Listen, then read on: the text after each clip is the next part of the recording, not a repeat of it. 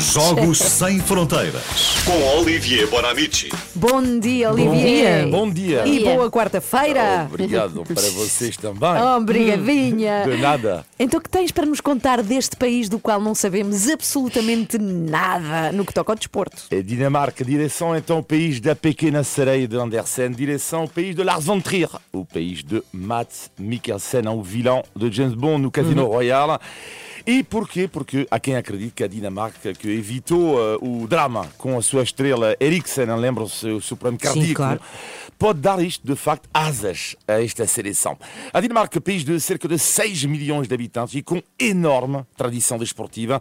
Aliás, na Dinamarca não existe um Ministério do Desporto, o desporto depende do Ministro da Cultura. Ah, Uh, é uau. curioso, é, é, portanto, o desporto é uma questão cultural. A começar Faz sentido o culturismo aí. Muito bem. Rápida. a começar pelo ciclismo. Basta dizer que em Copenhague, uma pessoa em cada três vai ao trabalho de bicicleta. Uh, a capital que tem 400 quilómetros de ciclovias, mais bicicleta, portanto menos trânsito e Sim. com tantas ciclovias. Então, a grande surpresa em Copenhague, eles observaram que quem ficou a ganhar Está foi muito primeiro mundo aí, está muito primeiro mundo, não é? Sim, é, exatamente. e foi o pequeno comércio foi, foi incrível porque as pessoas têm mais tendência para parar de bicicleta do que parar de carro. Portanto, eh, aliás, o país está a ser estudado porque é extraordinário o peso da bicicleta, eh, a importância da bicicleta na Dinamarca. Mas a geografia deste país também ajuda porque é um país super plano. O seu ponto mais alto é de apenas 170 metros aqui Ah, torre. pois. A torre tem 2 mil metros de- de altitude. Verdade. Outro desporto que adoram os dinamarqueses, a vela. E isto não é uma grande surpresa quando também olhamos para a geografia, porque ficam a saber que a Dinamarca tem 9 mil quilómetros de litoral, ou seja, 5 vezes mais do que Portugal. Outro desporto, portanto, ciclismo. Vela e handball, campeão do mundo, campeão olímpica, o handball, eh, cujas regras modernas foram inventadas na Dinamarca. E lá vive-se o handball com paixão e vamos ouvir. O comentário em dinamar- dinamarquês eh, de um jogo de handball, eu adoro, não percebo rigorosamente nada, mas eu ouço apenas tá, tá, tá, tá e yeah. Vamos ouvir. Vamos lá. Møller. Ah, então, o que eu disse foi. Espera aí, Estou a mas há mais. Vamos Não. ouvir mais, não vamos? Sim, sim, exatamente. Então vá, vamos lá.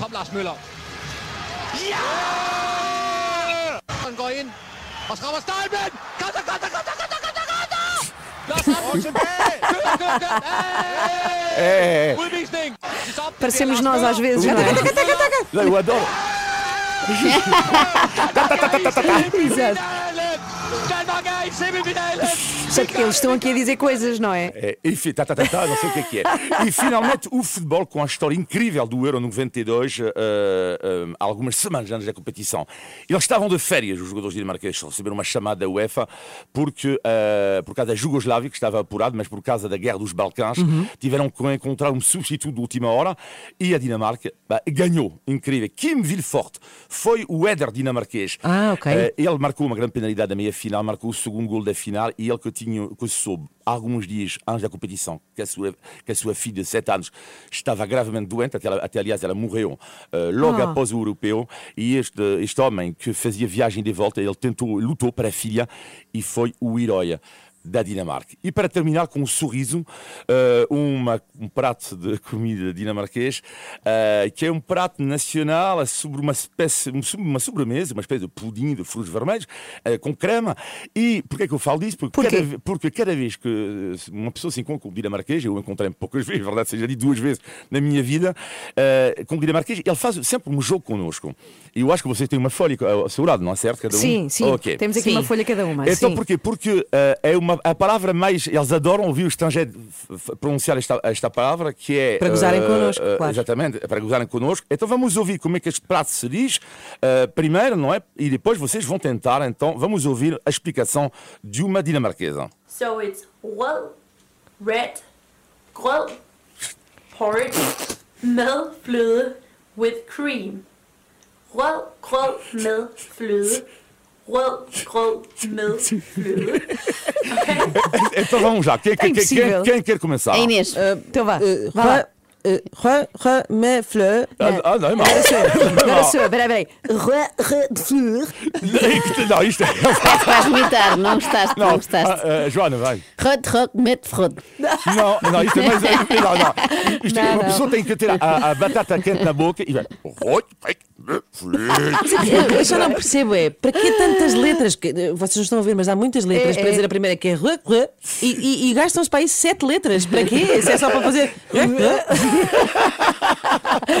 Muito bem, beijinhos, Olivia. Até segunda-feira, é tchau, sempre à tchau. segunda e quarta-feira que temos os Jogos Sem Fronteiras. Creio que Olivier fez mais pelo turismo da Dinamarca do que muitos folhetos de agências de viagens Ah, nestes últimos Ah, minutos. sem dúvida alguma. Eu estou morta para ir Olha, a Copenhaga eu gosto de querer ir viver e para lá. adorei, gostei muito, gostei muito. Ah, tu já foste à Dinamarca? Soa tão Ah, bem como. não. É tão bom como soa. É, é ótimo. São muito civilizados. Ok. Porquê é que não ficaste lá? Sete para as oito.